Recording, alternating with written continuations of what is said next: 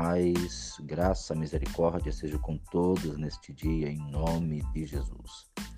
Aqui quem vos fala é o pastor Marcos Gama e passo aqui para trazer uma rápida reflexão ao seu coração, baseada hoje no Salmo 27, versículo, verso 8, que é até o tema de uma imagem que eu publiquei compartilhando esta palavra. O texto diz assim: O meu coração, ao meu coração me ocorre, buscai a minha presença.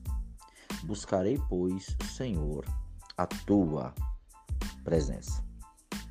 É interessante como muitas vezes nós damos ênfase ao que vem em nosso coração e obedecemos aquilo que é tendencioso ao pecado. Mas há momentos que o Espírito Santo usa aquela voz íntima para nos conduzir a um momento com Deus. Leitura da palavra, um dia de jejum, uma oração, uma campanha de jejum e oração de alguns dias, orar por alguma situação. Alguns momentos o Espírito Santo fala no nosso íntimo, nos direcionando, como diz o próprio texto: buscai a minha presença. Deus sempre nos orienta a irmos à presença de Deus. Deus sempre nos orienta a clamarmos pela sua presença. E o Espírito Santo muitas vezes promove situações, e talvez esses dias nós estejamos vivendo um momento em que o Espírito Santo grita, podemos dizer assim, aos nossos corações para que nós despertemos e não usemos esse tempo que nós temos livre somente para coisas que dão prazer à carne, mas principalmente coisas que alimentam o nosso espírito.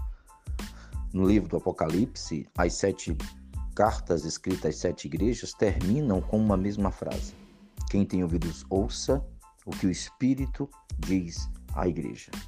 E eu tenho certeza que no momento de guerra, de luta, de dificuldade, o Espírito do Senhor vai nos direcionar a buscar a presença do Senhor.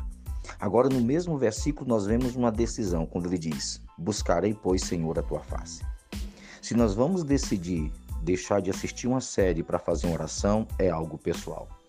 Se vamos decidir de passar duas horas no Facebook e duas, e, ou duas horas de leitura da palavra, a decisão é nossa. O salmista que diz: Buscarei, pois, Senhor, a tua presença. Que nesses dias nós possamos aproveitar. Muitos dizem que não pode orar porque não tem tempo, que não lê a Bíblia porque não tem tempo, que não faz um jejum porque não tem tempo, um montão de coisa porque não tem tempo. E nesses dias, nós todos nós temos tido tempo suficiente para nos dedicar a coisas, a coisa mais importante da vida de um ser humano, como disse Salomão no final do, do livro de, de Cantares.